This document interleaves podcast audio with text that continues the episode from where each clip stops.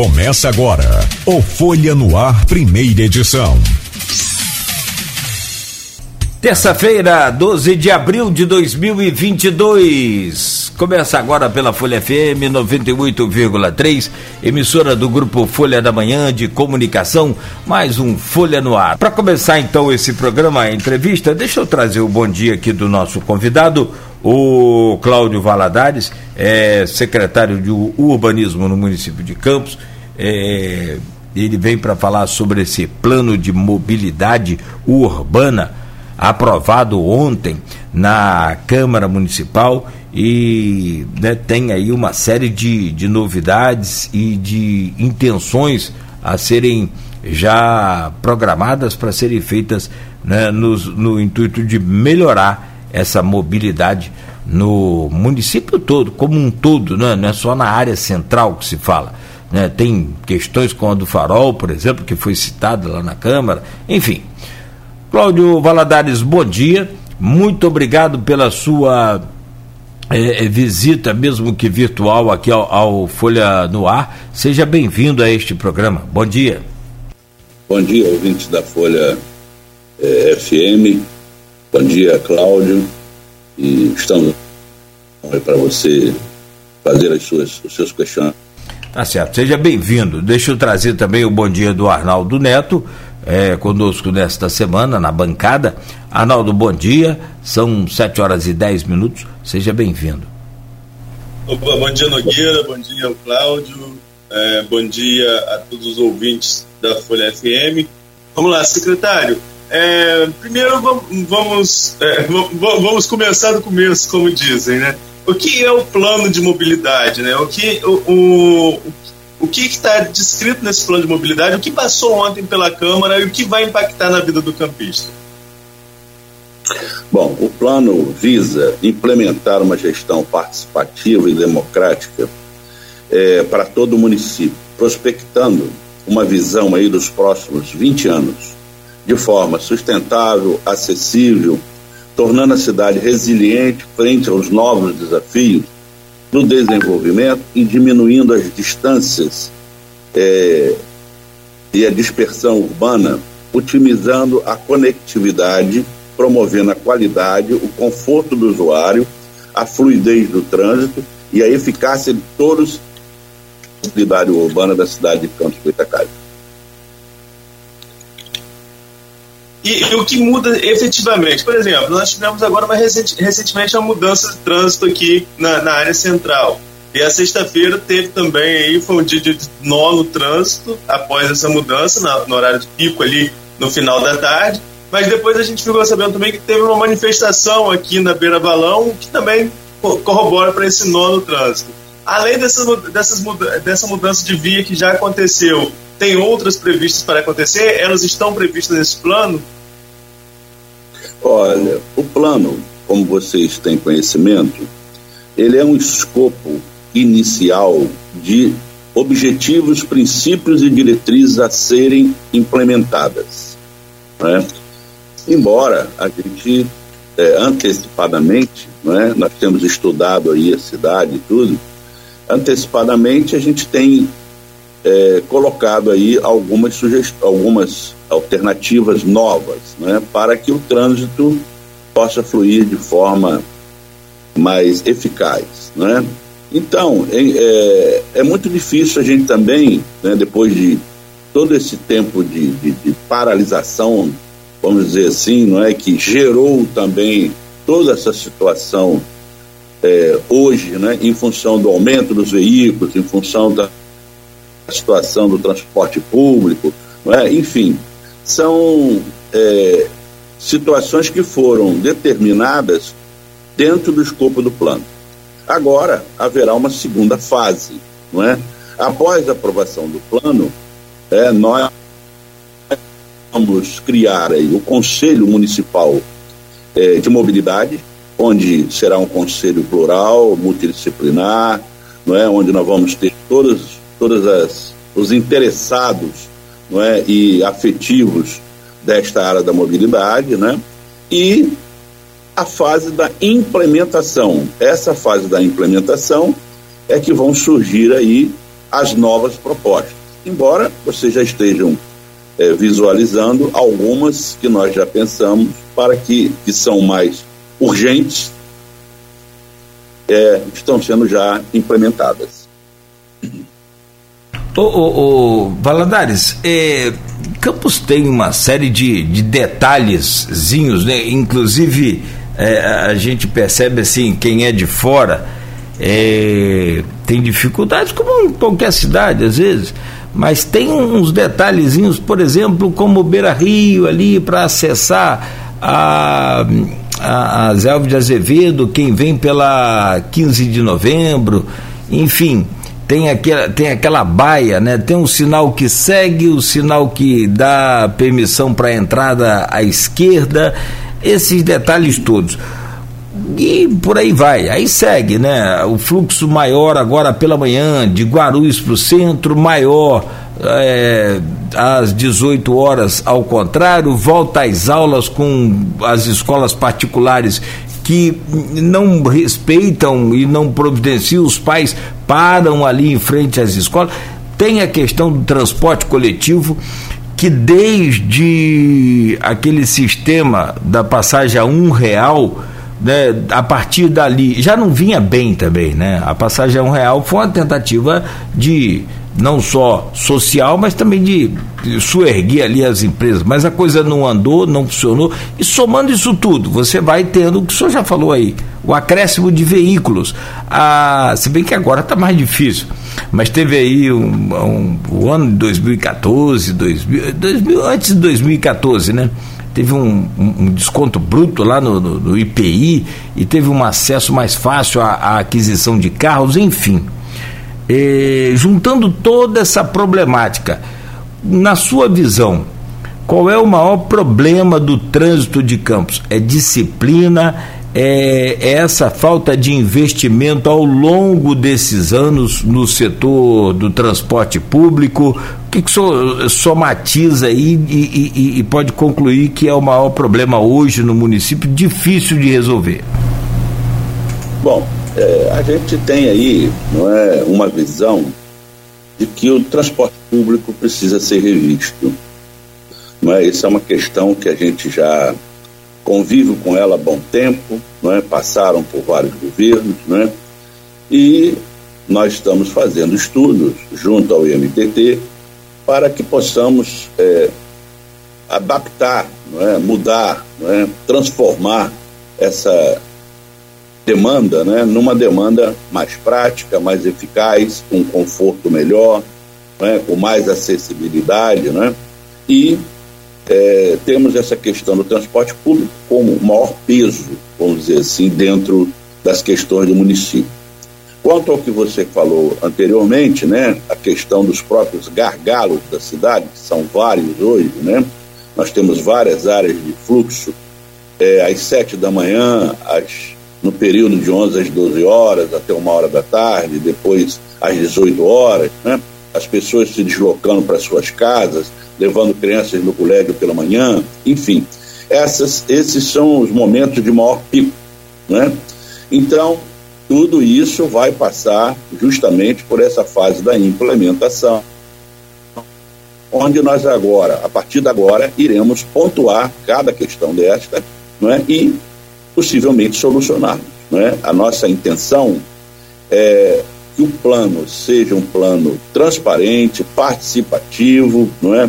A gente é, está aberto ainda a sugestões, não é? Inclusive nós vamos criar aí é, um, um dispositivo, né? Um aplicativo para que as pessoas possam se manifestar com as suas dificuldades, está entendendo? Pretendemos fazer um novo momento né, do desenvolvimento da mobilidade urbana na cidade de Campo Goitacazes.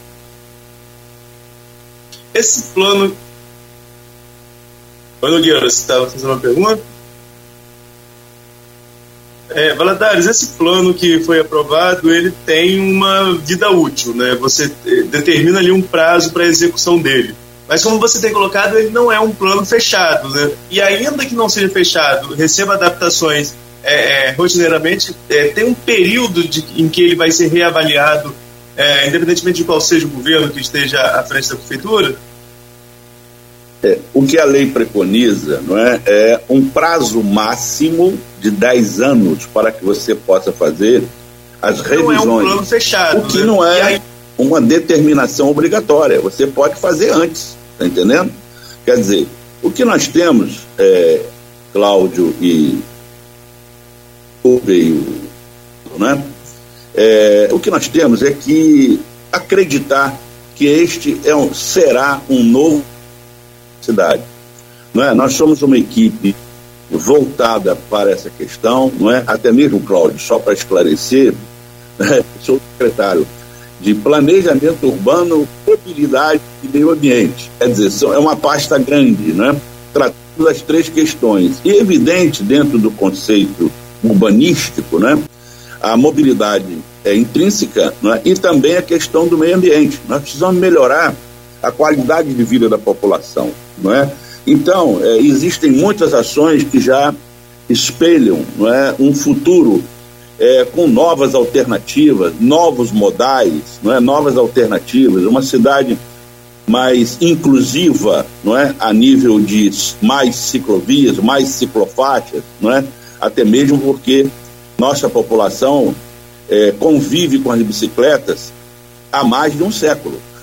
não é? Então, todas essas questões serão tratadas não é? com muito carinho, com muito na intenção da gente transformar esse cenário. Não é? Agora, é necessário que a população tenha um pouco de paciência não é?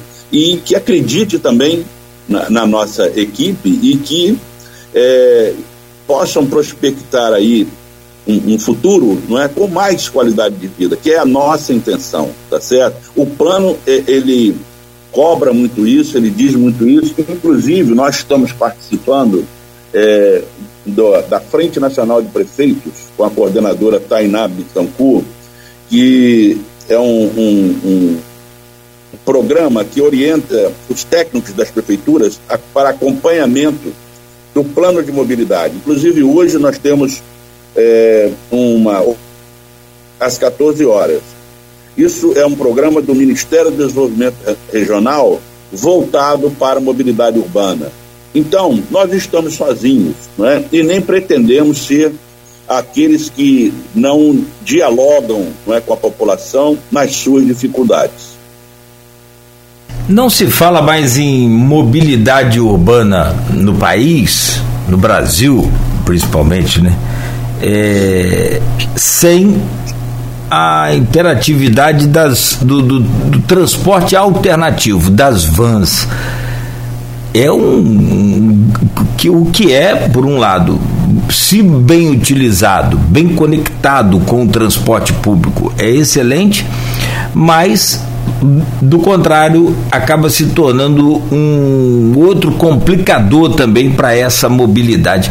Como vocês pretendem trabalhar? Porque na época o ex-prefeito Rafael Diniz havia tentado solucionar o caso, né, colocando aí as vans como é, transporte de, de, de, ligação dos distritos até as proximidades aqui da área central da cidade ou da, da própria cidade. E aí aqueles terminais né, que, que foram provisórios acabaram ficando terríveis. O, o plano no papel parecia muito bom, a gente conversou várias vezes aqui com o secretário na época, mas a coisa do papel para a realidade havia um, um, hiato muito grande, havia uma, uma, uma diferença muito grande.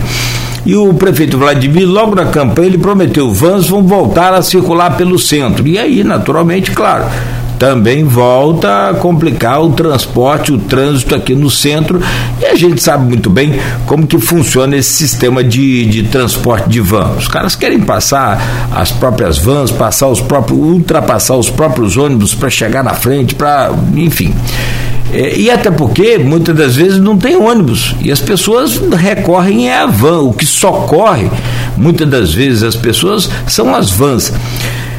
É, como utilizar de forma inteligente, de forma é, produtiva, de forma é, é, é, para solucionar o problema esse transporte alternativo, Valadares? Cláudio, é o seguinte, é, a gente tem a visão não é, que realmente esse sistema precisa ser reestudado em seu todo, tanto do transporte de coletivos como também das vans. Não é? E determinar aí como seria essa função de, de, de origem e destino, né? É, de, de, de onde eles vão participar, onde não vão participar, não é? enfim. Agora, inclusive, nós já estamos em processo até mês para três estações de transbordo, não é? que é, é um modelo que nós já desenvolvemos, que já está indo para licitação, com toda a infraestrutura, banheiros, é, parte coberta, não é? Não são pequenas plataformas de, de abrigo, são é, plataformas maiores, tá? Em que vão centralizar aí possíveis é, rotas né, de apoio né, para o transporte coletivo e para as vans. Mas eu te digo que isso não é um problema fácil de resolver. Nós temos que trabalhar muito, com muito, muito carinho para não agredir parte nenhuma, não é? Para não, não, não, se incompatibilizar com parte nenhuma, né? E é, prometo a você que já já nós estaremos é, com a solução, possível solução para esses problemas, né? E a gente tentar minimizar esse desgaste que a gente vê e o que gera no final gera que a população é que acaba pagando a conta por não ter o transporte público quando é necessário, por não ser atendido é, em suas localidades, não é, com o transporte ideal, não é? É uma questão que nós temos que nos debruçar, e ter um diálogo com os interessados, né, para que a gente possa encontrar um caminho que venha minimizar essa demanda. Valadares, é, muito criticado no governo passado foi a questão dos terminais de integração, até pelas forma, pela forma que eles foram desenvolvidos. Né? Eram tendas com banheiros químicos, é, não atendiam a contento a população. Mas pelo que a gente vê nessa discussão do plano de mobilidade, esses terminais precisam voltar, até mesmo para acontecer isso que o Cláudio Nogueira perguntou anteriormente, essa integração entre os modais de transporte, as vans e os ônibus. É, essa, essa, esse retorno dos terminais de integração é uma prioridade de vocês? Esse, isso já é para agora dentro desse plano de mobilidade ou ainda vai levar um prazo para acontecer? É o que eu acabei de dizer, Arnaldo. É, até o final desse mês já estaria, teoricamente é, e praticamente, licitados novos terminais. Não é? São terminais é, de apoio maior, tá entendendo? Com estrutura. Isso é para já, tá entendendo? Nós já estamos é, colocando isso em prática, colocar isso em prática e logo aí, possivelmente, a partir do do, do mês de maio, junho aí, né? Claro, tem o processo de licitação e depois vai ter o processo de implantação, né? Mas isso é imediato, isso já está na nossa pauta, tá? E estamos caminhando para começar a solucionar esse problema. Tem a localização desses três pontos aí de terminais já definida? Essa parte ficou mais ligada ao INPT, tá? E eu confesso que você que eu não tenho de cabeça aqui os três, tá? Mas se você depois quiser se comunicar lá com o MTT, eles podem informar para você, tá? É, corretamente a localização. Mas foi estudado em função, inclusive, dos fluxos, né? Do que, que é necessário para aquela região, né? Absorver realmente o apoio necessário aos usuários, não é isso? Vou dar um, Precisam, então. é, vou dar um chute aqui, Cláudio, vou dar um, um, assim, uma, um pouco conhecimento. Acredito que algum terminal ali na direção de Ururaí, chegando de Ururaí, que vem de toda aquela região de Bitioca, Serrinha, né, aquela região ali é, mais sul, depois aqui da região mais oeste, né, que pode ser é, mas oeste, então aqui mais norte, é, travessão, um outro terminal Sim. ali, né, por ali, e talvez um outro terminal, talvez não necessariamente, um outro terminal aqui também na nessa dessa região aqui da da Baixada, chegada da Baixada ali, onde já teve até um terminal também. Se são três, de repente pode ser esses três pontos aí. É, é só um chute, é só uma presunção. Não afirmar isso, porque eu não estou com isso aqui uhum. posicionado, tá? Mas estejam nessas regiões, entendendo? Agora, gostaríamos de contar com a colaboração de vocês aí, para uhum. que no momento que as demandas começarem a surgir, não é? Você tem plena liberdade de entrar em contato com a gente. Olha, é, a população está pedindo um, um, terminal na região tal, enfim, nós vamos fazer uma análise, ver se é pertinente o assunto e vamos prontamente temos a intenção de atender. Agora, quando a gente fala mobilidade, né, no, nós falamos de dois modais importantes, o, o, ônibus, né, que é transporte público, falamos de das vans, que são complementares, você citou muito bem, Valadares, a questão das bicicletas, que é uma realidade aqui. E Campos precisa ampliar essas ciclofaixas que nós temos e às vezes até melhorar as que tem. É, há muito tempo eu não vou fazer matéria de rua é, lá para Guarulhos, mas eu lembro quando eu ia fazer matéria de rua, ciclofaixa cruzava a ponte, é uma coisa meio que, meio que surreal, né? Como que alguém vai passar ali no meio, você não tem um sinal de trânsito para que o ciclista, um, um, um, um sinal ali que possa parar para o motorista e abrir para o ciclista ao mesmo tempo. Então, tipo assim, ele tinha que parar e esperar. É, o que os, os ciclistas, e, nós temos um grande número de ciclistas, seja para a prática esportiva, seja aqueles que se deslocam até mesmo para o seu trabalho, para os seus afazeres, é, utilizando bicicletas, é, o que eles podem esperar desse novo plano? Nós vamos ter ampliação dessas ciclofaixas? Em que áreas elas vão ser ampliadas? Olha só, é, nós já estamos é, programa de reformas né, na 28 de março, na ciclovia da 28 de março, tá? que já iniciou aqui perto da Parque da Mandaré, aqui da estação de Campos, né? e vai até a Penha. Né? Vocês vão observar que algumas ruas vão ser fechadas para maior segurança do ciclista. Não é? Nós não podemos hoje continuar com aquele pensamento que o carro é que tem direito. Não, quem tem direito são as pessoas que usam, não é, é se locomovem a pé ou de bicicleta. Não é isso? E, inclusive, na, no próprio projeto que nós fizemos, é, existem, existe uma nova programação visual não é, com é,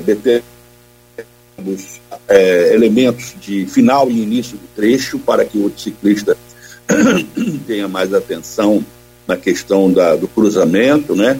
Muitos cruzamentos da Avenida 28 de Março vão ser fechados, tá certo? Inclusive, vocês, eu não sei se vocês já observaram, que nós retiramos, a MTT retirou aquele sinal em frente ali, o antigo hortifruti, não é? Porque causava galo, aquela parte que vai que entrava na Rua do Rosário vai ser fechada, porque também causava um problema, não é? Então, fizemos um projeto onde é, melhorássemos a, a, a, questão da segurança não é, do ciclista na ciclovia. E lá no final da, da 28 de março, junto lá ao trevo das praias, da, da Presidente Kennedy, não é, já existe um novo, é, quer dizer, o, é, faz parte desse projeto um novo, um novo trevo lá, para que possa, inclusive, vir a melhorar toda a questão da, do tráfego pesado não entrar mais na cidade em direção ao Rio de Janeiro. Não é? A ideia é trazer na Presidente Kennedy não é, o trânsito que vier de carga pesada de São João da Barra, não é, do Açu, e é, pegar ali as duas pistas, passar por esse trevo novo, pegar as duas pistas que vão até a patrulha rodoviária e pegar, pegar depois as ceramistas para ir em direção ao Rio. Bom, isso já elimina, possivelmente, 50% desse incômodo hoje de carga pesada dentro da cidade. Né? É claro que a região norte nós precisamos estudar com uma. Porque implica em atravessar o rio, né? e isso tem algumas implicações aí. Né? Mas estamos debruçados quanto a isso. Agora, a questão das ciclovias, né? elas vão ser é, é, ampliadas né? em todo sentido que a gente puder é, implantar. Porque sabemos que isso é forte, saudável, alternativo não é? e econômico. Não é? Então, o plano não pode, de forma nenhuma, é, dispensar essa, essa é, implementação, porque faz parte dele né, essa demanda de atendimento, tá certo? Então, há uma, uma premissa nossa de, de termos várias outras ciclovias, entendeu? e é, integrar, fazer essa ciclovia integrada com a malha urbana, não é? E com é, preservando de segurança, de fluidez desta, deste, deste modal não é, que é tão importante hoje dentro da nossa cidade. É, até porque a bicicleta, não só ela é um veículo limpo, veículo é, é, é, é, leve, essa coisa toda, como também econômico, né, Cláudio? Com gasolina a oito reais aí, não tá brincadeira, não. Eu gostaria de colocar. É, sim. Eu gostaria de colocar, não, porque eu acabei não, não te respondendo. É, hoje, nós estamos assistindo, infelizmente, um abuso muito grande dentro do tráfego. Não é? Inclusive, não sei se vocês têm conhecimento, mas esse dado é um dado do Ferreira mas São 10 atendimentos por dia, são 70 atendimentos por semana, 280 por mês, 3 mil e caquerada no ano de acidentes de motocicleta.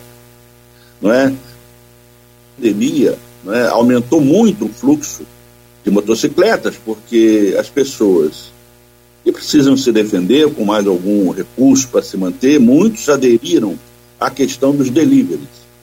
Né? Isso aumentou muito a demanda de motos dentro da cidade.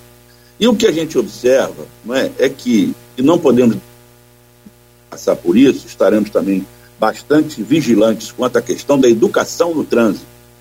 Não é? Nós vamos fazer programas, nós vamos, é, é, outras oportunidades, vamos conversar sobre isso, porque o motorista também, hoje eu tenho observado, tem abusado muito, não respeita sinal, tá entendendo? Então, nós vivemos perigosamente sempre durante o nosso dia, no nosso ato de, de se locomover, não é? Então, essas questões todas, elas terão que ser tratadas não é, com mais responsabilidade, é, solicitarmos da população e dos usuários é, que se disciplinem um pouco mais, está entendendo? Que respeitem a vida do próximo, não é?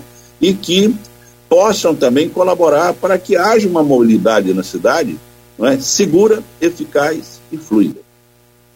Olha, eu fiz agora, particular meu aqui, falando para vocês, um, um, um, uma reciclagem para recuperar minha carteira de, de habilitação. Havia sido multada, aquelas multas altas, é, não estou justificando aqui o meu erro, mas como, como eu, vários motoristas haviam, estavam passando por aquela mão naquele momento. Foi uma festa na Baixada aqui do falecido amigo nosso Paulo Marques. E a polícia resolveu multar, se multou todo mundo, não sei, multou a mim, e aí dá aquela multa gravíssima, perdi, é, tive que entregar a carteira, fiz um curso de reciclagem.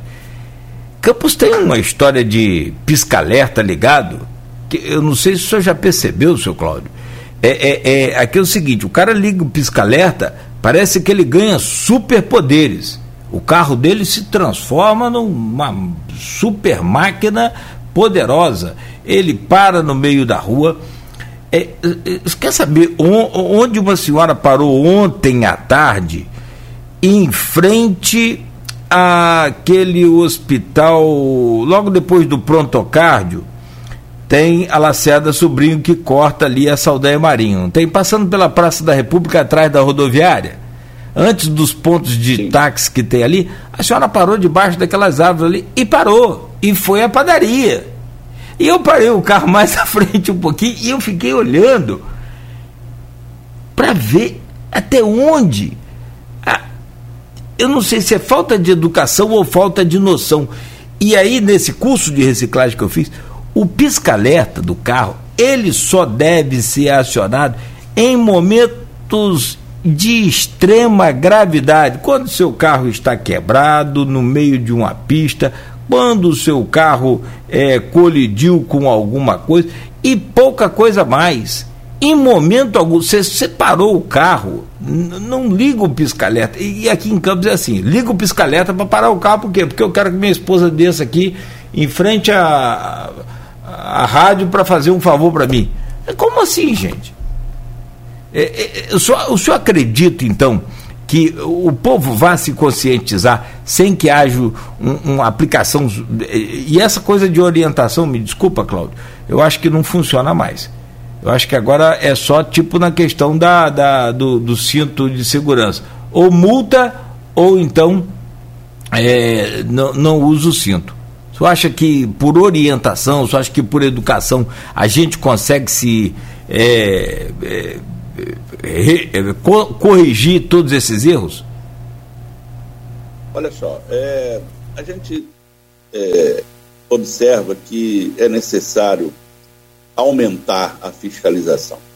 Mas isso não tenho dúvida. Né? Inclusive, de corpo presente na rua, através das instituições pertinentes, né? e, além disso, né? a gente sabe que a coisa só conserta quando dói no bolso, né? infelizmente. Né? Não é uma política é, agradável, não é? mas é por isso que eu digo, primeiro, né, nós temos a obrigação de fazer uma campanha educativa para que a população amanhã não diga que não foi alertada, não é? ou ao, ao mesmo tempo não foi avisada do que, de que aquele ato iria acontecer, tá certo? E a gente após isso, né, nós vamos regulamentar algumas ações, tá certo?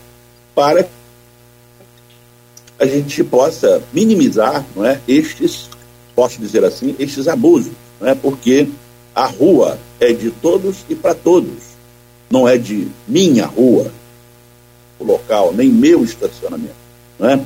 Eu acho que é, devemos fazer uma campanha maciça sobre isso, não é? E após isso, não é? nós vamos então atuar. Não é?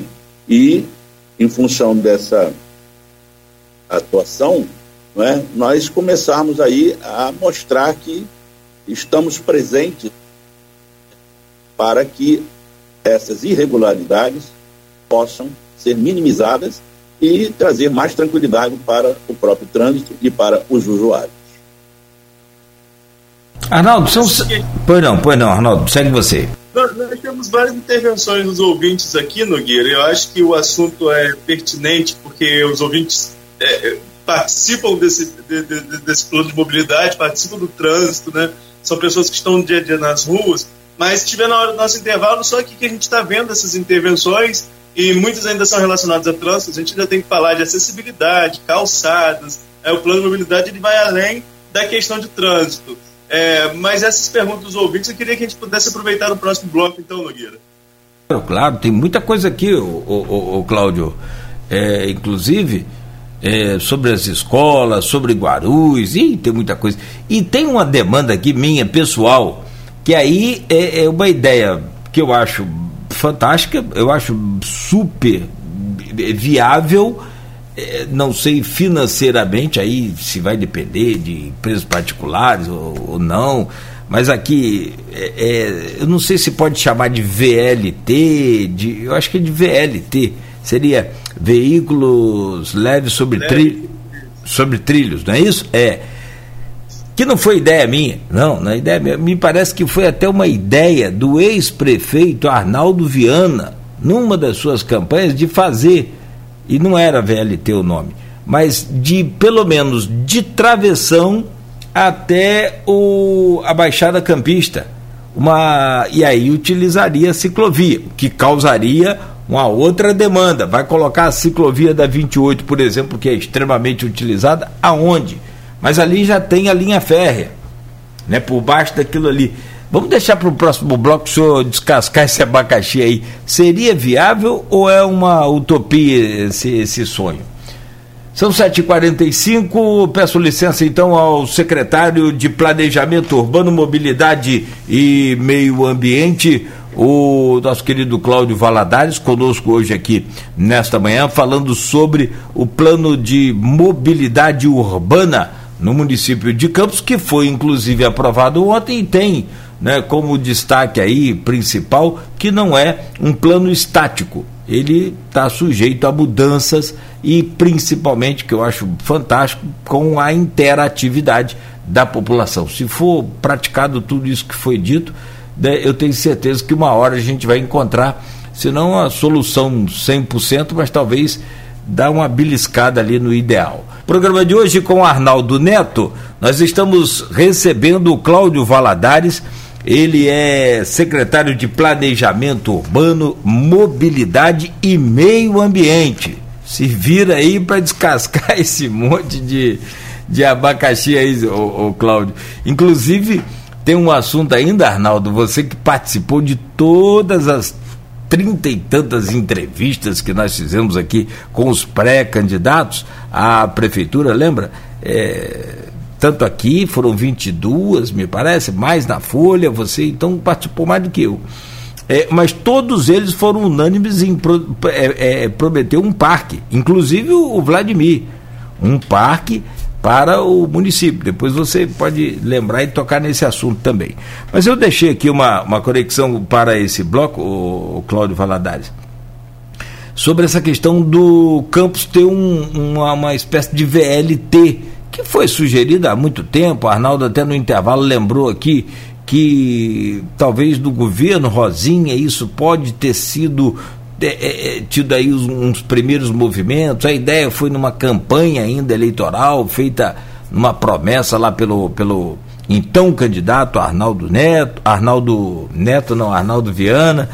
Enfim, é viável, é possível a gente ter um sistema desse em Campos utilizando essa própria linha que já está aí, ligando travessão, por exemplo, a, até se for aproveitar, dá para ligar farol de Santo Tomé. É viável isso? É, a gente tem conhecimento desse, desses projetos que houveram em governos anteriores, né? E acreditamos que eles não foram à frente, primeiro, não é, ao nosso técnico é, tem que haver um, um, estudo muito aprofundado é, sobre essa questão de, de onde aplicar, de como não é, de como fazer. É claro que o transporte de massa, não é, ele é uma necessidade no município, não é? Então, é, nós temos que nos debruçar um pouco mais sobre essas questões, porque nos parece, né, e parece também a todos, que são um problema da cidade do futuro. Não, ela é presente, não é? desde que haja possibilidade de investimento. Acreditamos que hoje, no cenário, se as coisas continuarem, né, no cenário nacional, é, existe uma, uma intenção de, de dinamizar é, o transporte ferroviário novamente, né, a gente é, possivelmente aproveitar. Eu não acredito que seja mais compatível com as bitolas dos novos veículos, né? Mas é, é um caso a se estudar, não é? E se for viável e se tivermos é, uma linha de financiamento junto ao governo federal, não é? Isso certamente pode ser implantado, não é? Nós temos uma cidade plana que facilita muito, tá certo? Ela, ela pode receber isso de uma forma muito tranquila, né? Agora, acho eu que, primeiro, né, tem que atender o transporte de massa, tá? Para depois atender o transporte urbano, não é? E existem aí novos novas ideias dentro do próprio plano e da, da, da, fase posterior, da fase próxima aí, que é a implementação, de nós é, estudarmos novas alternativas de modais, né? inclusive tentando solucionar toda essa questão do transporte público, né? criar novas alternativas, nova, nova modelagem, né? e dentro disso, né, eu acho que é possível, né? desde que a gente tenha é, uma linha aí de financiamento para que, porque não é uma obra de custo barato. Justamente por isso é que não foi, não deve ter ido à frente, não é, é nos governos anteriores, né? Acredito eu, tá certo? Mas é, hoje já existe uma política, não é, que possa contemplar isso, né, através aí do Ministério do Desenvolvimento, essa coisa toda, né? E a gente então tem que estreitar um pouco isso no nosso plano, começar a, a estudar essas alternativas, propor, né, e de repente ver aí qual é a linha de financiamento que nós podemos alocar a essa ideia. Eu vou trazer aqui agora, Nogueira e Valadares, é, algumas intervenções dos ouvintes que são mais pertinentes até o bloco anterior que a gente estava conversando. E uma delas, acho que é um problema. Eu conversei aqui com o Nelson Godard há algumas semanas, é, presidente do MTT, e, e, essa questão, Nogueira também já colocou ela aqui, é, sempre aparece. Tem dois comentários sobre, sobre isso, do Renato Carvalho de Oliveira e da Ana Célia Ágio Rocha de Azevedo. É, vou ler aqui o do Renato, da Ana é no, no mesmo sentido. Existe algum planejamento para fiscalizar o abuso, o desrespeito na entrada e saída das escolas? Ali, é, na Alberto Torres, é, em outras escolas, chegam a parar todas as faixas da rua para embarque e desembarque dos alunos. Simplesmente ligam-se o pisca-alerta e trava todo o trânsito todos os dias e ninguém fiscaliza. Quando eu conversei com o Nelson aqui, ele falou que competência de fiscalização é da Guarda Municipal, né? fiscalizar o trânsito. Mas como pensar perto dessas escolas para diminuir esse impacto? Eu passei até perto de uma escola aqui, é, ali perto da Secretaria de Saúde, e vi que tem uma faixa ali para embarque desembarque, uma faixa exclusiva. Né? A pessoa chega, para, deixa e sai. É, mas dá para fazer isso em todas as escolas ou isso dificulta mesmo, é um grande problema para o trânsito? Olha só, é, você ouviu falar em vício? Vício é que começa tudo errado e daqui a pouco criou um vício geral, não é? Todo mundo usa. Infelizmente, não é? Nós temos, temos que dizer que essa questão das escolas, não é? Elas pecam no momento que são permitidas, quer dizer, o órgão público permite que seja feito em qualquer lugar. Não analisa não é, quais são os impactos que aquilo vai gerar em função da ação que vai ser realizada naquele local. É? Então, esse é um primeiro ponto. Né? Nós precisamos ter uma disciplina maior na aprovação desses projetos né? e é, estudar melhor o que, que isso vai causar de positivo e de negativo. Né? Segundo, é sabido né, que a função de fiscalização não nos compete, né, nem a nós, nem Coisa que eu, particularmente, gostaria de estreitar essa discussão com os órgãos competentes. Né? Porque realmente, se não houver fiscalização, honestamente, eu não acredito na disciplina.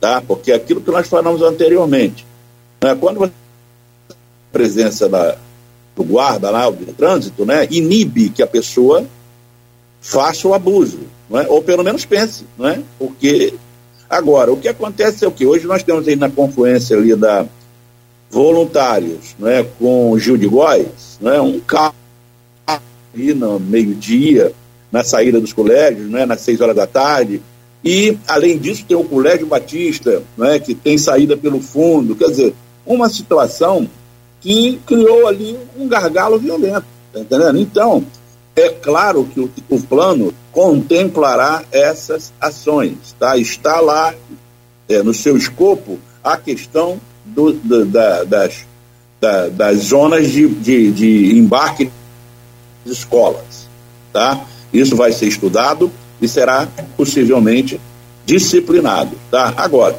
é uma questão que nós temos que fazer em conjunto com todos aqueles atores envolvidos, né? Não somente os da fiscalização, como também os dos próprios das próprias escolas, para que elas também entendam que elas não podem gerar esse impacto dentro da cidade. Isso realmente que terá que ser estudado.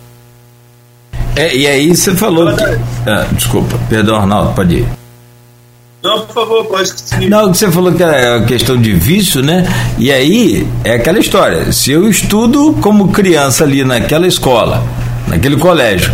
Meu pai para o carro no meio da rua para me pegar naturalmente. Quando eu crescer, vou parar para pegar meu filho também. Né? A mesma coisa. É, é o vício. O né? vício, é o vício. Mas nós vamos consertar isso, se Deus quiser. Valadares, nós temos falado muito aqui da área central e da, da margem direita do Paraíba. E a Carla Maia está aqui comentando, é, com bastante comentários, é, mas todos eles falando sobre a situação do lado da margem esquerda, do lado de Guarulhos. É, necessidade de ônibus circular dentro de Guarulhos para integrar ali as diversas localidades, até mesmo para acessar serviços, como é o caso do HGG, o Hospital Geral de Guarulhos, é, mudanças no trânsito daquela área. O que o plano prevê para a região de Guarulhos, que é uma região imensa dentro da cidade? Olha só, o plano não se compõe só do plano de mobilidade. Ele foi feito um diagnóstico é, de, toda, de todo o município é, para que nós tivéssemos um espelho da real situação é, em mobilidade. Realmente, é, essa região hoje, a gente sabe pela questão é, alocada aí aos, ao transporte público, né, que ele, ele não é tão eficaz quanto necessário né, a, ao atendimento de diversas áreas da cidade. Principalmente, nós já tivemos aí reclamações, não é?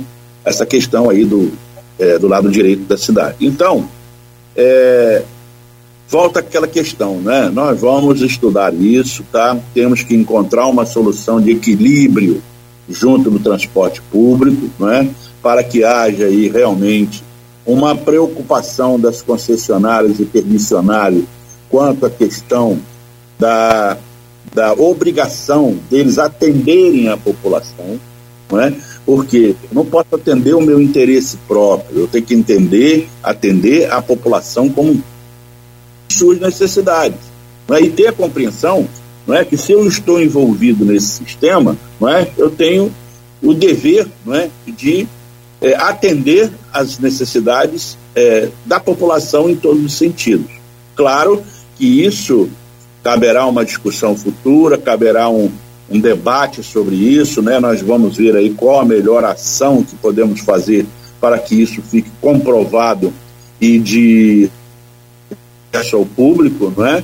é sobre essa, esses debates, essas coisas todas, né? Para que a gente possa então ofertar uma possível solução a esse problema. Certamente estará incluído, está incluído, não é, um estudo para a margem direita da cidade. É, tem a questão de, de, falar de Guarulhos e falar do centro é pertinente. O Guarulhos é enorme, é gigantesco.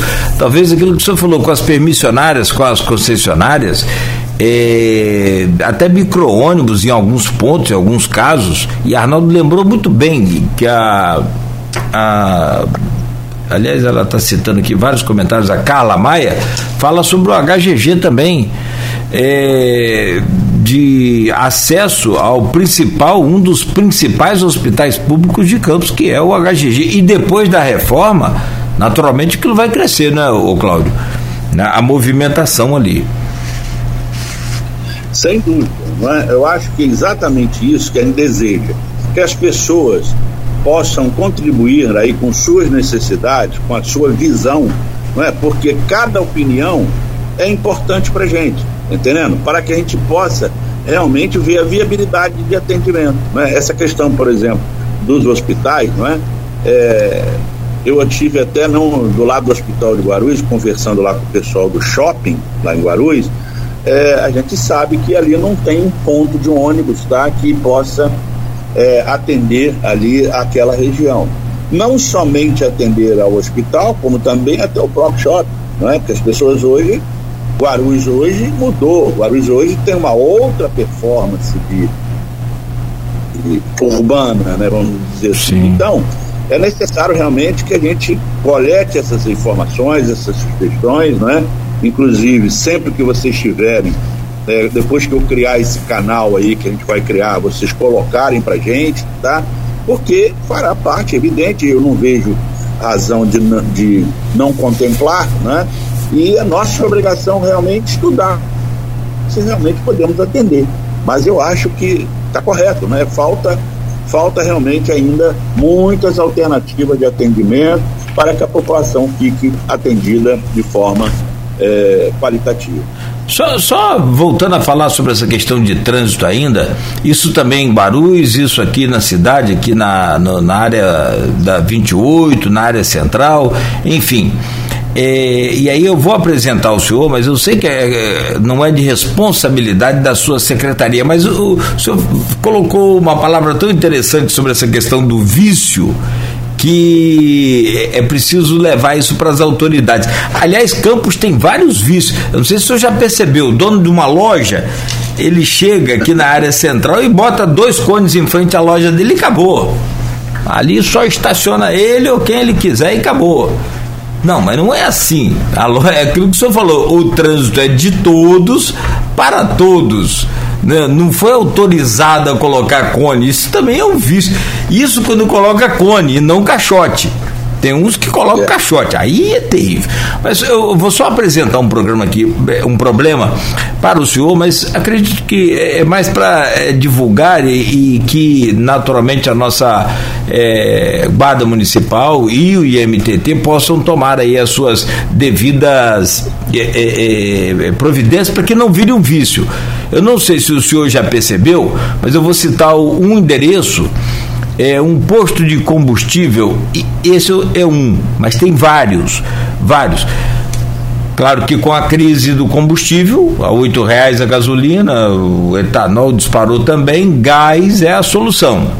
E o que está acontecendo? O abastecimento a gás ele é um pouco mais demorado, né? a gente sabe bem disso as filas do abastecimento de carros a gás estão invadindo as pistas de, de, de, de as ruas como no caso 28 de março com Arthur Bernardes. Tem um posto grande ali, bacana, legal, uh, só que tem que ter uma solução.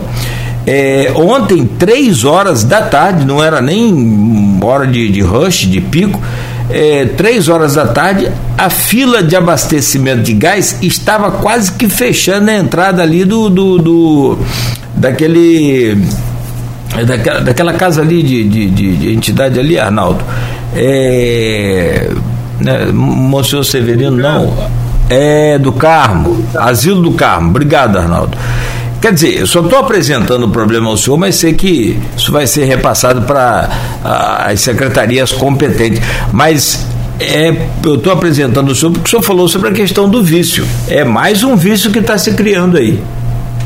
Sem dúvida alguma, eu também presencio isso todo dia, porque no meu caminho para a secretaria pela manhã, eu vou pela Beira Rio, entro na rua Baronesa. Problema sério ali quanto a essa questão. Inclusive, às vezes a pessoa que está usando o posto sai na contramão e entra na Beira Rio. Quer dizer, falta o quê? Está visível, falta fiscalização. Não é? Agora, nós temos que chegar ao entendimento, nós aí, eu estou falando, os envolvidos não é? nessa questão, chegar ao entendimento sobre isso para poder solucionar. Eu, particularmente, e a fiscalização tem que ser maior e mais efetiva para que a gente possa disciplinar. Senão, nós vamos continuar com os próprios vícios. Não tenho dúvida. Né? Arnaldo, quanto à questão que você ia falar aí, eu vou me antecipar aqui. É, é claro que dentro do plano de mobilidade não existe mobilidade sustentável sem acessibilidade. Né? E a acessibilidade é para todos, ela é universal. Não é? E nós já temos dentro do plano, inclusive em estudo, não é? é uma cartilha tá? para as calçadas. Não é? Por quê? Nós temos uma deficiência muito grande de calçadas, não é? que sejam acessíveis. Não é? Nós temos alguns empecilhos graves, não é? Por exemplo, né? Eu não sei se vocês se lembram, sou autor do, do projeto do Centro Histórico não é? Não consigo conviver com aqueles postos no meio da rota acessível. Isso foi um problema causado pela na época ampla ainda, tá? É, que não chegou a termo com o governo, tá? Que pudesse tirar os postos. Né? Hoje não existe mais, pelo menos no centro da cidade, nós temos que rever essa situação para que a, a própria tubulação elétrica seja toda realmente embutida. para que a gente possa preservar o ir e vir das pessoas sem nenhum tipo de barreira. Né? E essas barreiras de acessibilidade não são apenas no espaço urbano, é no espaço urbano, no espaço edificado, nas é, instituições, não é? Tudo isso tem que ser disciplinado, né? E então está incluído todas as ações que são inerentes à, à acessibilidade, né? E dentro disso, né? Estaremos aí em breve é, fazendo uma cartilha que é um trabalho que está sendo feito de uma pesquisa lá pelo Easy Senza, tá? É, inclusive sobre a professora Lídia Martins, tá? Que está é, desenvolvendo esse trabalho, né? E nós também tivemos é, uma contribuição é, de uma instituição, agora no nome, que também provocou um pouco essa, essa demanda de termos realmente uma cartilha, tá? Isso é importante para que a população tenha conhecimento e é, entenda que a acessibilidade não é só para o cadeirante, é para o obeso, é para grávido, idoso, é para o nanismo, é para é, as pessoas com, com deficiências visuais, não é? E que nós precisamos ser inclusivos, como cidade inclusiva é, e como cidade é, sustentável, não é? dentro, inclusive, das diretrizes, princípios e objetivos do Plano de Mobilidade Urbana do município de Campos Goitacazes. Nessa questão de calçada, chegou até aqui um comentário do Henrique da hora agora, que eu vou aproveitar para falar sobre esse assunto. Tem um assunto também aqui de, da, da Arthur Bernardes, é, que são dois comentários do Áureo Mendes e o outro, tem bastante gente participando, do Luiz Alberto Correia, que eu também vou trazer aqui, a gente deixa para o próximo bloco falar sobre Arthur Bernardes, tem outros assuntos também, mas já que a gente falou sobre acessibilidade, questão de calçadas, você lembrou bem essa questão do, piso tátil que leva a pessoa para o poste, ali perto, em frente ao prédio da Folha, é, tem um exemplo disso, né? nós temos um exemplo da porta ali, da redação da Folha da Manhã, é, enfim. Mas é, o Henrique coloca aqui que calçada é responsabilidade do proprietário, né? construção é responsabilidade do proprietário, mas deveria ser regulada pelo município. É, não é possível transitar em calçada de bairro porque cada um faz como prefere e empurra o transeunte para andar na rua. Salvo o melhor juízo, Valadares, teve uma época, inclusive, que a prefeitura assumiu essas calçadas né, para é, é, padronizar calçadas em alguns, alguns lugares. Não só aqui São João da Barra, estava acontecendo isso em Barcelos recentemente, por exemplo. É, existe regra ou pode realmente cada um fazer a sua e faz com elevação, o outro faz mais baixo? Quem, quem fiscaliza isso? O que a pessoa faz com a sua calçada? Olha só, isso hoje é como eu falei, não é? é? Nós vamos demandar uma cartilha onde tudo isso vai estar contemplado, né? Contemplado. Então, o que que acontece, né? A gente sabe que todo mundo acha que a calçada é dele, não é? Aí ele vai lá e faz o que ele acha que tem que fazer, coloca piso que seja não seja ideal, não é? Faz lá sua abre portão para fora, enfim, tudo isso vai ser regulamentado não é, e virá no escopo do detalhamento do, do, da implementação do plano de mobilidade, tá certo? E aí nós vamos criar um dispositivo, né, evidente que tem que ser criado, de fiscalização disso, tá? Porque volta a questão, tudo esbarra na questão do comportamento. Se o não é fiscalizado, cada um vai fazer da maneira que quer e do jeito que quer e nós vamos continuar a ter os mesmos problemas. Né? Nós temos calçadas esburacadas, nós temos calçadas com níveis né? é, inacessíveis, não é isso? Nós temos calçadas que não têm nenhum tipo de, de nivelamento, né? causando acidentes nas pessoas, não é isso? Pisos que não são ideais, enfim, é uma situação que realmente tem que ser regulada. As cidades hoje mais contemporâneas, as capitais aí, né, as metrópoles, tem esse, essa regulamentação, né, e nós precisamos implementar isso para que a gente possa realmente disciplinar esse uso não é, em prol da segurança da, popula da população. Não sei se você. É, assim. é, aquela região do Salete ali é espetacular. para não falar o contrário, que é, é muito baixa, né? Então tem é, é, as casas ali são feitas sobre, sobre aterros altíssimos e naturalmente o cidadão, o indivíduo não vai colocar a subida para a garagem dele para o lado de dentro da casa, ele vai colocar para o lado de fora da casa. Então tem rampa ali de. É, é proibido. O que é proibido. É proibido. É. Esse é um outro problema. É, eu fico imaginando, é, eu fico imaginando, sabe o que, o, Cláudio? É, é, o senhor é arquiteto, conhece muito, muito, muito, muito, você tem uma vasta experiência. Você imagina, mas eu, eu quando passo por ali, eu fico olhando. E, rapaz, será que o parente dele, o avô, o pai mais idoso, como é que faz para visitar essa pessoa, né? Que também afeta a mim, mas afeta também a própria família dele. Mas deixa eu trazer. Ah, né, deixa eu trazer um outro problema para o senhor que até foi me, me, lembrado aqui pelo Carlos Alberto, e eu já falei muito isso no rádio. É, é, é, a prova também dessa coisa do, do campista, sei lá, não, não, eu não posso afirmar se é, é ganância ou se é falta de fiscalização. Vamos aqui, vamos situar aqui é, Beira Balão, Selves Azevedo, sentido rodoviária, mercado municipal, logo depois da sede do Ciprozep. Situou aí? Mais ou menos? Sei, sei onde é que é.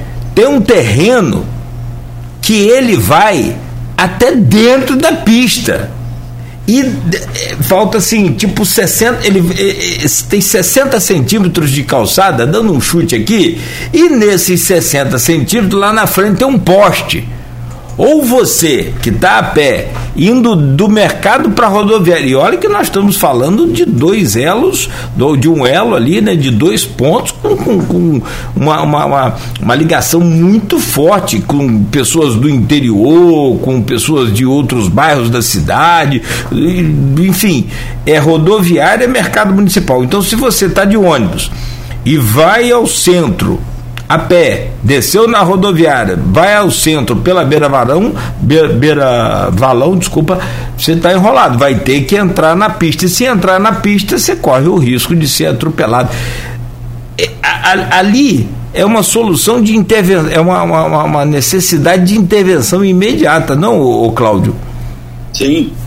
É, inclusive, esse é um ponto que é sempre lembrado em qualquer exemplo desse tipo, esse ponto aparece, tá? Realmente nós temos conhecimento disso, tá? E vamos tomar um, um, uma providência poder a gente é, dar possibilidade que as pessoas possam circular com, com mais segurança, com acessibilidade. Não é? é um caso conhecido, não é? E nós vamos estreitar isso aí no, no momento mais rápido possível para que a gente possa resolver como fazer isso, não é? Porque pelo que a gente nota, né? Terá que haver uma desapropriação, uma coisa desse tipo, para poder dar que haja o acesso da calçada, ou a gente ter uma solução do poste, não é? que o, quando você muda um poste de lugar, você se prepara porque a conta é grande. Entendeu? Para tirar um poste de um lugar para botar para outro. A conta é muito cara. Tá entendendo? Mas vamos, vamos estreitar isso. Está aqui também anotado, tá? E é um ponto que aparece, sempre aparece, como exemplo. É, só para fechar aqui, Arnaldo, são 8h21, nós vamos fazer um intervalo, vou pedir licença ao senhor, Cláudio, é, rapidamente, só para a gente fazer mais um intervalo e, e voltar fechando o programa, mas assim, é, a gente pode até rapidamente, se ignorantemente, falar, ah, o dono invadiu ali. Não, não, se sabe o tempo que aquilo foi, não. o ano que aquilo foi murado, aquilo é muito antigo, né? Ou bem antigo quando foi feita a Zé Alves de Azevedo, não é? foi alargado ali para fazer aquilo, deveria ter sido contemplado isso. Então, esse, esse é antigo, tá entendendo? Então, como vem, como isso não, possivelmente não tinha essas é, discussões sobre questão de acessibilidade, direito dos cidadãos, etc., isso ficou meio na gaveta, tá entendendo? Mas tem que ser resolvido, tem que ser resolvido, sem dúvida alguma tem que ser resolvido. Muito bom, muito bom que o senhor está com o radar aí antenado aí nessas situações que causam problemas sérios e a gente muitas das vezes. É, porque às vezes não, não causa pra gente que não passa a pé ali. Uhum. Né? É, mas atravessa então ali é, e, vai pela calçada do, do, do, do, valão. Olha que complicação. Aí depois você tem que atravessar o outro. Você, ó, Pode. Muito difícil. São detalhes que precisam é, ser resolvidos, observados e que bom que o senhor está atento aí. Hoje no programa com o Arnaldo Neto, temos o prazer de conversar aqui com o Cláudio Valadares que é secretário de Planejamento Urbano, Mobilidade e Meio Ambiente de Campos, falando sobre justamente esse novo plano aí, né, de mobilidade. Arnaldo Neto, volto com você. Nogueira, eu tenho bastante pergunta de ouvinte aqui, então assim, eu vou, vou, vou começar a soltar aqui, porque senão a gente acaba o programa e não traz as dúvidas aí da população. É, Luiz Alberto Correia, primeiro ele manda um abraço para o Cláudio Valadares, e coloca o seguinte: já ouvi dizer que a Arthur Bernardes, por ser uma perimetral, não pode ter agulhas, aqueles desvios como tem na 28 de março para cruzá-la. É, procede essa norma? Fazendo-se essas agulhas com semáforos, não evitaria muito motoristas imprudentes e em hora de elevado fluxo que cruzasse a avenida por essas agulhas, dando maior fluidez e segurança? Além dessa questão aqui do, do que o Luiz Carlos coloca, Luiz Alberto Correia coloca, o Auro Mendes fala sobre a questão da velocidade na Arthur Bernardes, já que tem muita gente praticando esporte ali e correndo risco. Então são dois assuntos relacionados à via. Um, se pode ou não ter essas agulhas, e outro em relação a, ao limite de velocidade. Olha só, é, eu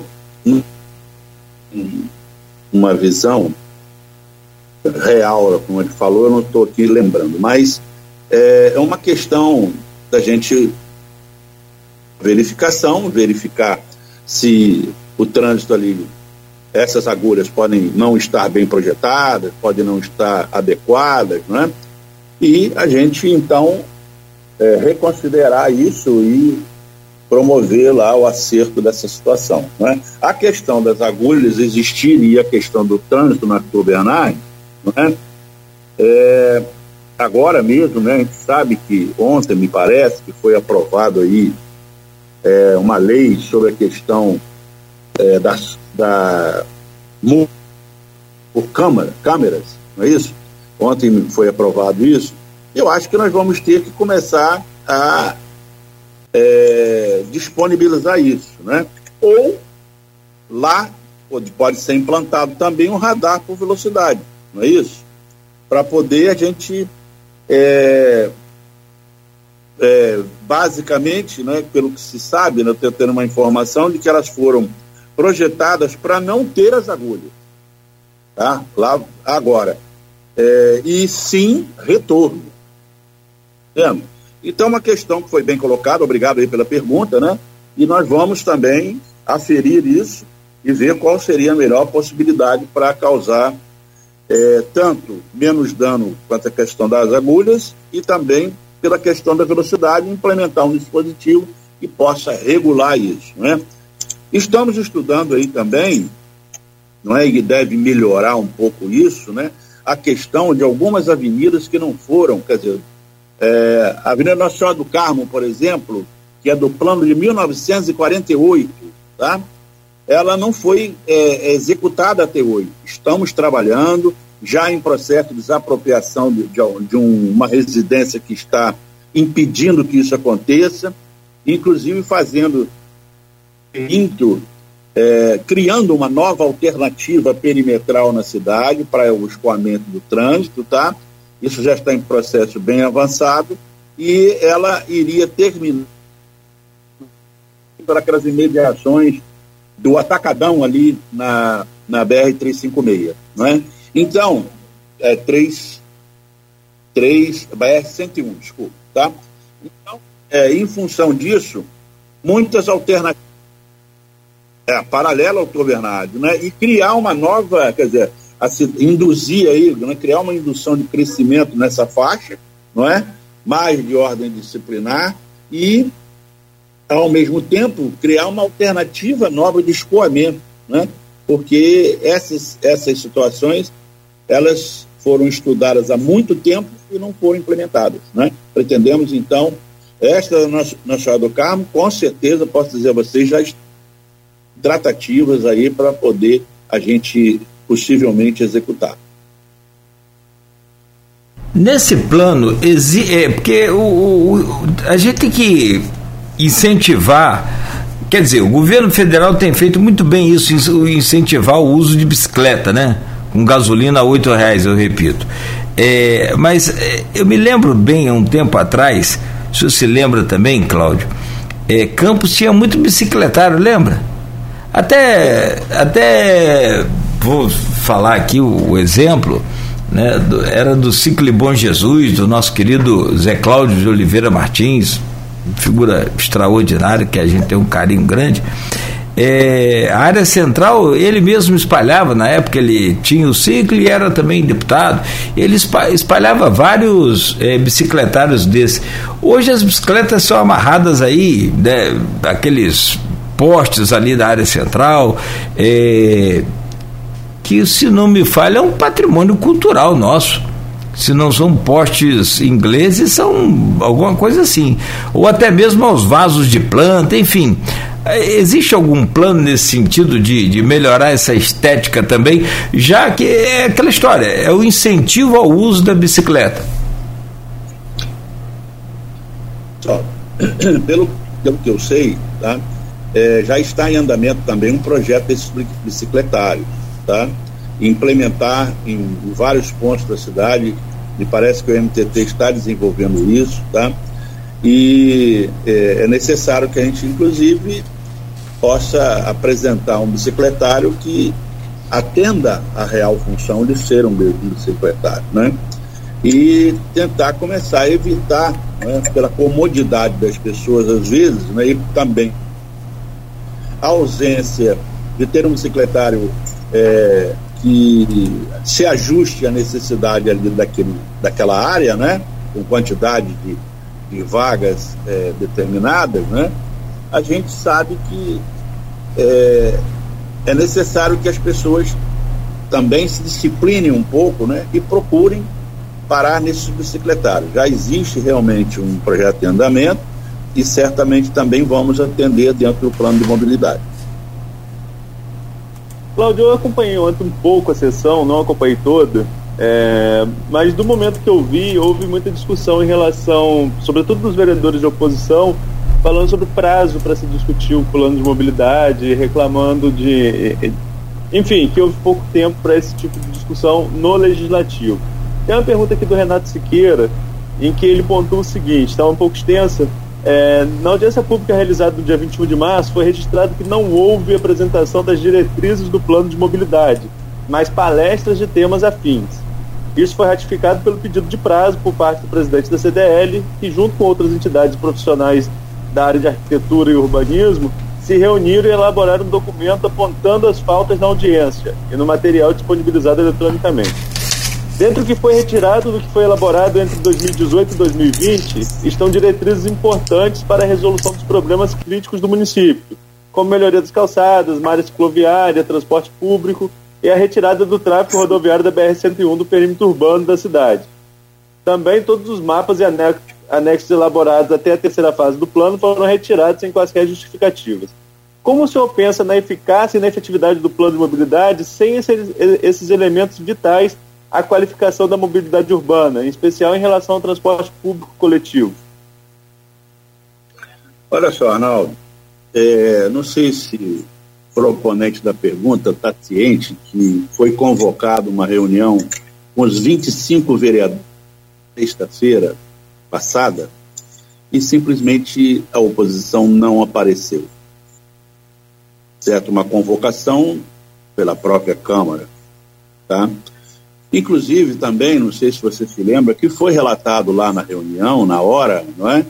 Muitos vereadores não quiseram se posicionar justamente porque não não é? a apresentação que nós fizemos. Não é? A apresentação, a primeira apresentação, tá, foi feita dentro de um, um cenário né, que pudesse ser é, uma coisa mais ampla, tá? para que as pessoas pudessem apresentar. Você imagina um plano com 68 páginas, né? se eu fosse dissertar sobre cada capítulo. Né? O plano estava disponibilizado no site, à disposição da população e de todos os órgãos afins, tá? E é, desde o momento que nós disponibilizamos, entendemos que as pessoas já poderiam ter tido acesso, né? E, e de repente estarem é, bastante já aclimatados à proposta, tá? Uma segunda, um segundo equívoco é que 90% do trabalho já foi realizado e aproveitado, inclusive com as propostas que o próprio CDL mandou. Claro e evidente, eu quero deixar é, que eu já tinha dito anteriormente, que seriam aproveitadas as propostas pertinentes ao. Tem proposta lá, tá? Tem proposta lá nós entendemos, nós da comissão técnica, entendemos que não seria pertinente para aquele plano, tá? É, outra situação é a seguinte, é que a questão do prazo, né, nós desenvolvemos isso durante um ano. E gostaria que todos entendessem, né, a população em si e os órgãos afins, né, que esse trabalho foi um trabalho que nós desenvolvemos em um ano, onde ele não estava ou foi pensado anteriormente em e não foi a ter. Então, que as pessoas entendessem que até nós fomos ágeis. Porque em função manda que houve anteriormente, de não ter sido aprovado um plano de mobilidade em quatro anos, nós fizemos em um ano. Eu acho bom até. Tá? E, por último, né, a questão do prazo, tá? ele realmente né, ele se estreitou, não é?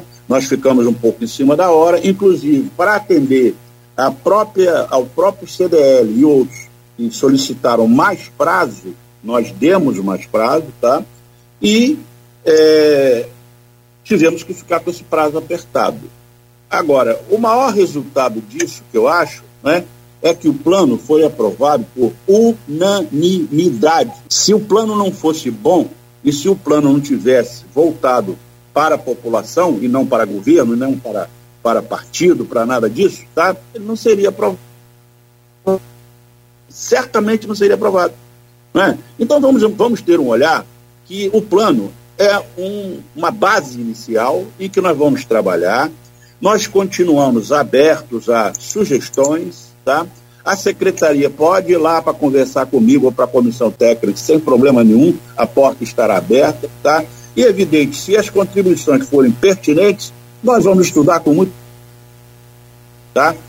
Porque tenho a convicção que se nós, nós nos empenhamos para que esse plano fosse realizado, foi para o bem dessa cidade, foi para o bem da população e para gerar qualidade de vida.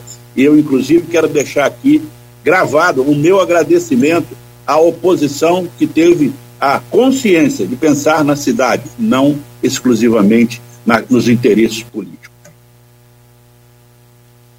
Tem um, seguindo essa linha de perguntas aqui dos ouvintes, essa aqui veio no, no privado, que o nosso telefone está lá na página da, da, da, Folha, é do. Deixa eu acessar aqui, é do Tiago, ele é morador aqui do Jardim Riviera. Tem alguns bairros novos também que ah, já, já podem ser bem controlados, né, Cláudio? Nesse novo sistema, com toda a infraestrutura, mas tem que ser bem fiscalizado, o que é aquele problema, que a gente volta ao problema da falta, às vezes, de fiscalização. Mas ele é aqui do Jardim Riviera, também cita Cidade Jardim e ali parte do, do Parque Imperial. Eu estava pesquisando aqui, vendo pelo que eu conheço ali, de fato eu, eu, eu acho que ele tem razão no que ele diz aqui do pedido dele. É, a Antônio Manuel, depois ela muda de nome, lá na frente, ela encontra com a Arthur Bernardes, né? Antônio Manuel. Aí ela para ali na Arthur Bernardes, dali para lá ela liga o Parque Imperial, Jardim é, Cidade, que ele falou aqui, Cidade Jardim, e o Jardim Riviera, entre outros ali. Ele disse que se houver um, um, um prolongamento da Antônio Manuel, então, que depois da, da, da Arthur Bernardes chama outro nome, é, melhor, melhorar aquilo ali, ampliar, terminar, concluir aquela, aquela passagem ali. Esses moradores, por exemplo, dessa região que, a gente falou aqui, do Parque Imperial, não usariam a 28 de março, eles poderiam pegar direto a Arthur Bernardes. Você acha viável isso? é viável, tá? Agora, é, nós temos que entender que todas essas situações passam por desapropriações. Então, isso é, não é no estalar de dedos que a gente resolve. Agora, Antônio Manuel também está dentro desse pacote não é, que nós estamos tentando é, revitalizar aos anos 2022. Não é? Porque é, nós conhecemos esse cenário, não é? entendemos que isso é necessário para que a cidade se desenvolva, não só no campo urbanístico, mas também como na questão do ir e vir das pessoas, não é? atendendo aí a mobilidade urbana, não é? e basicamente todas essas situações estão é, alocadas à próxima fase do plano, que é a implementação do mesmo, tá? Com certeza nós estaremos aí anunciando com vocês aí e através da imprensa, não é? Quando todo esse resultado estiver já concluído, né? Não somente a questão administrativa, como a questão jurídica, como a questão urbana, né? É, de cada caso é, que for é, estudado, né? a gente então estará disponibilizando essa informação com mais garantia e mais certeza. Nogueira, a gente está caminhando já para o final, né? É claro que esse plano de mobilidade a gente tem assunto aqui para falar o dia inteiro e, e o ouvinte vai mandando. Ah, o parque, hein? Pra... É, é vou, vou, chegar, vou chegar a isso. Só para concluir que é, tinha muito assunto de mobilidade também para a gente falar, mas já estamos no, no final, Cláudio. E como sua pasta, como o Nogueira falou, é uma pasta ampla, né, e, e, pega também a questão de meio ambiente, pega essa questão de mobilidade, enfim. É, e ele lembrou, lá no início do programa, o Cláudio Nogueira lembrou que há uma promessa antiga, ou uma promessa de todos os candidatos, Vladimir que venceu, ele que precisa cumprir, né? Mas todos prometi, prometiam a questão de um parque, um parque público, um parque municipal aqui na cidade. Houve avanço, se não me falha a memória, em relação àquela área ali na Arthur Bernardes, para que se construa um parque ali naquela região, inclusive em parceria com Porto do Açu, que traria algumas mudas dessas espécies nativas aqui da região. É, como que está esse processo? Realmente vai, o campus vai ganhar um espaço verde, esse parque municipal, é, espaço novo, né? Nós temos alguns espaços, tem o Horto, tem aqui o, o Manuel Cartucho, que é uma área também interessante, mas esse parque novo vai sair ali na Arthur Bernardes? Tem prazo para isso? Bom, bom, nós estamos em tratativas com o Porto do Açu.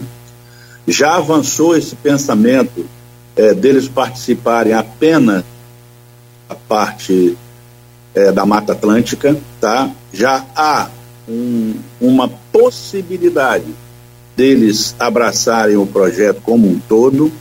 Né? Esse projeto já está pronto, desenvolvido, foi uma parceria é, da nossa secretaria com o ISICENSA, o curso de arquitetura e urbanismo da, do ISICENSA, tá? que nos gentilmente cedeu um projeto que já tinha sido desenvolvido.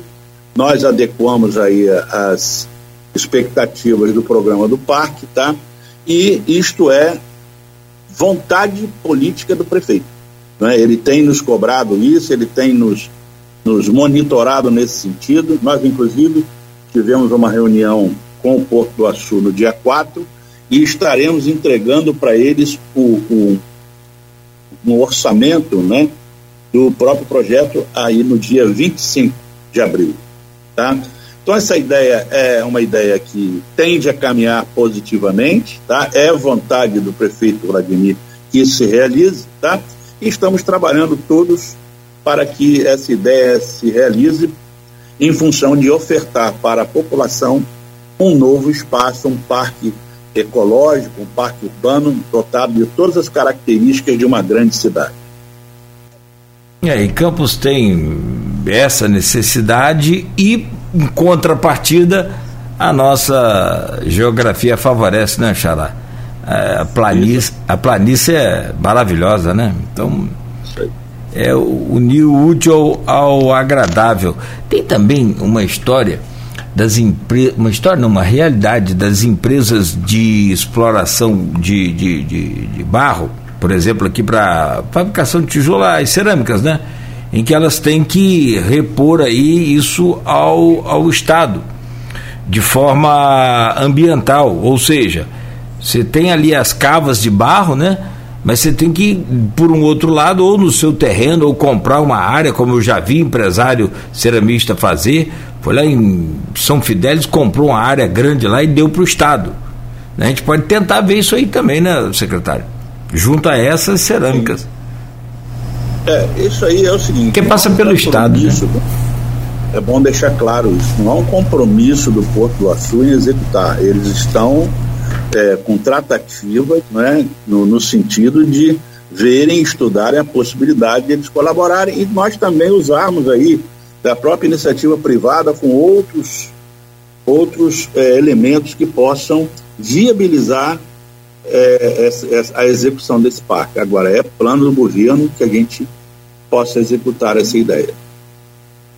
Só salientar, é, só, só, só salientar, desculpa, perdão, Arnaldo, só salientar que as cerâmicas não pagam esse esse esse, esse bônus verde, essa, essa coisa verde ao município, né? Ela faz esse tipo de reposição ao governo do estado e o governo do estado redistribui essa verba para os municípios. Como o é prefeito ICMS verde também, né? Também tem ICMS verde, mas tem esse que é ligado direto. Eu, eu, me, fale o órgão aqui agora, me perdoe, mas é, é ligado direto ao órgão estadual ambiental. INEA.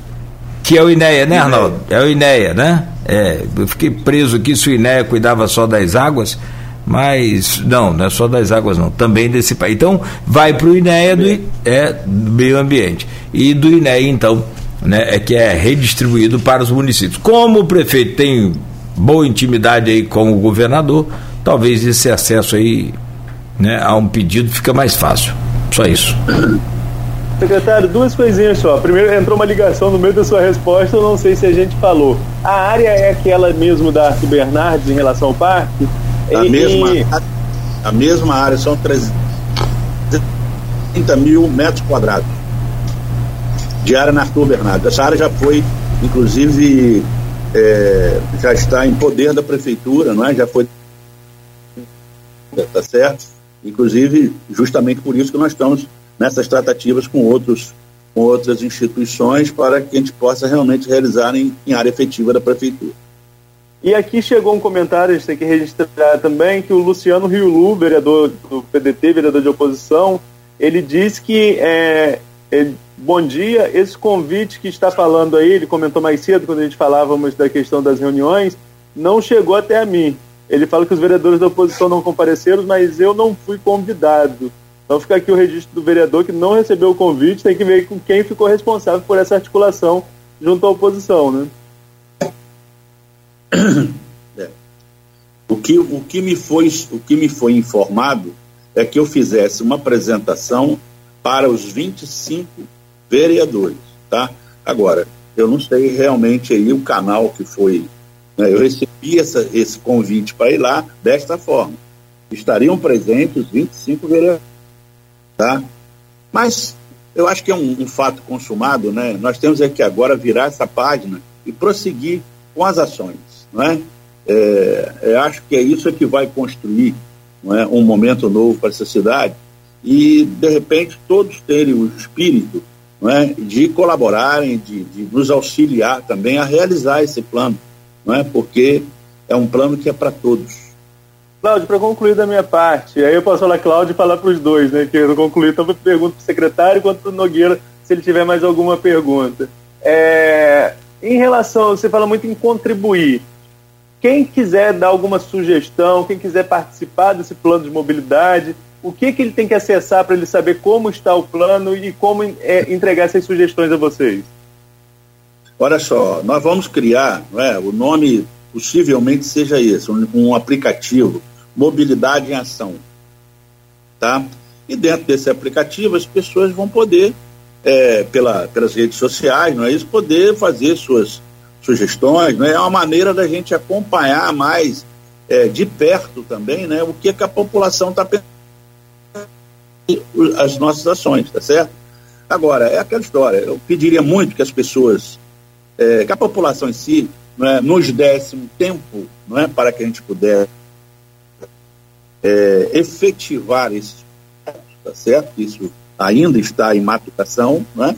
e que acreditasse que nós vamos transformar essa cidade. Agora, é para transformar essa cidade é necessário uma ação conjunta, uma ação, uma ação de quem pensa e uma ação de quem precisa, não é?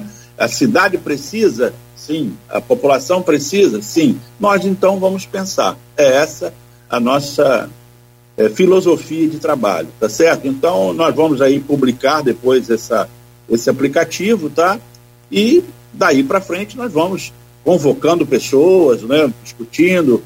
Agora, é, um, existirá um momento muito importante daqui para frente, que é a criação, já foi criado, segundo informações até mesmo Siqueira, já foi criado é, o Conselho de Mobilidade. Né? Eu quero ter acesso a essa lei, tá? não tive ainda por decurso de tempo de estar envolvido nisso, mas já estou procurando. Se de repente ele já tiver implantado, menos trabalho para a gente, tá certo? Nós vamos então é, começar a, a, a, a, direcionar as ações para a implementação do próprio conselho.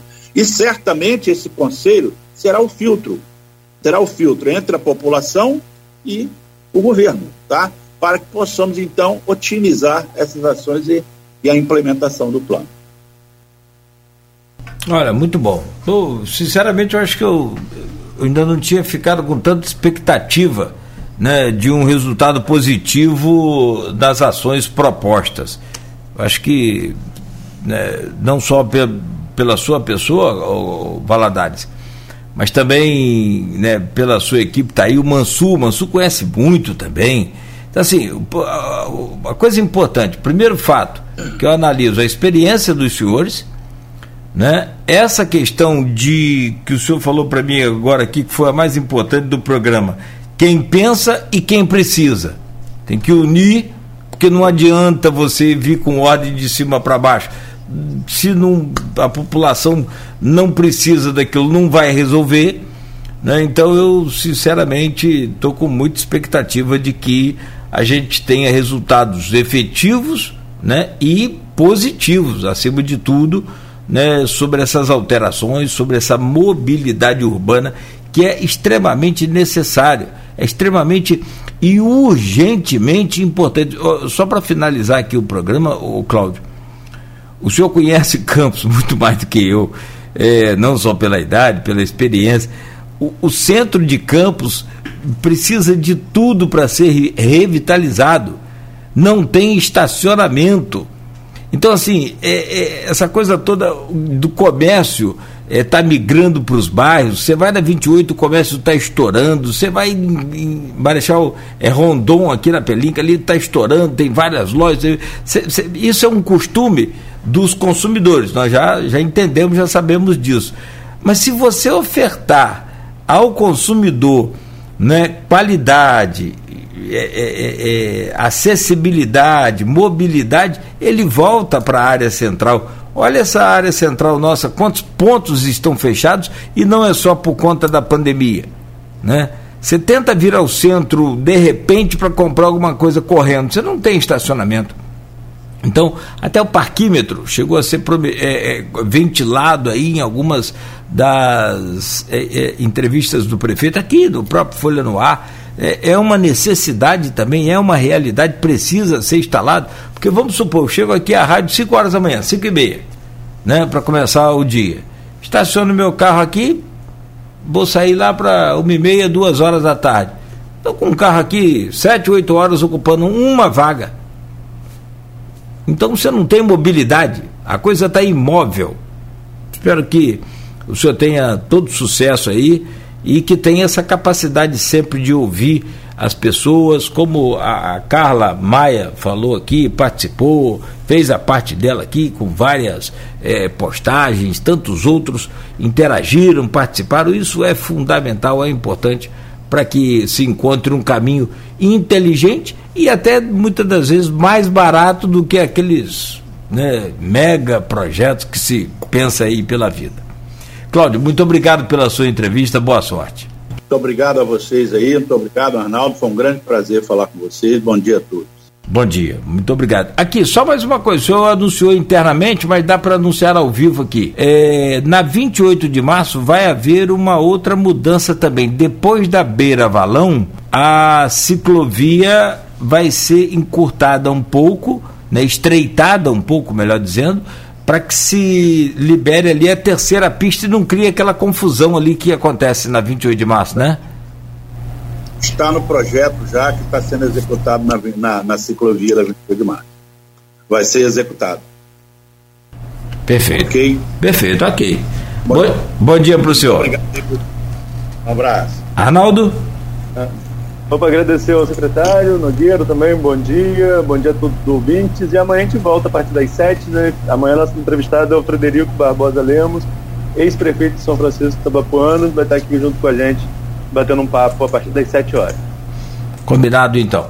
São 9 horas em ponto, ficamos por aqui, conversamos hoje no Folha no Ar com o nosso Cláudio Valadares, que é secretário de Planejamento Urbano, Mobilidade e Meio Ambiente, falando inclusive do parque, que está para acontecer aí, está para sair né, no, no município de, de Campos. É, meu caro Arnaldo, a você também muito obrigado. Amanhã às 7 horas de volta.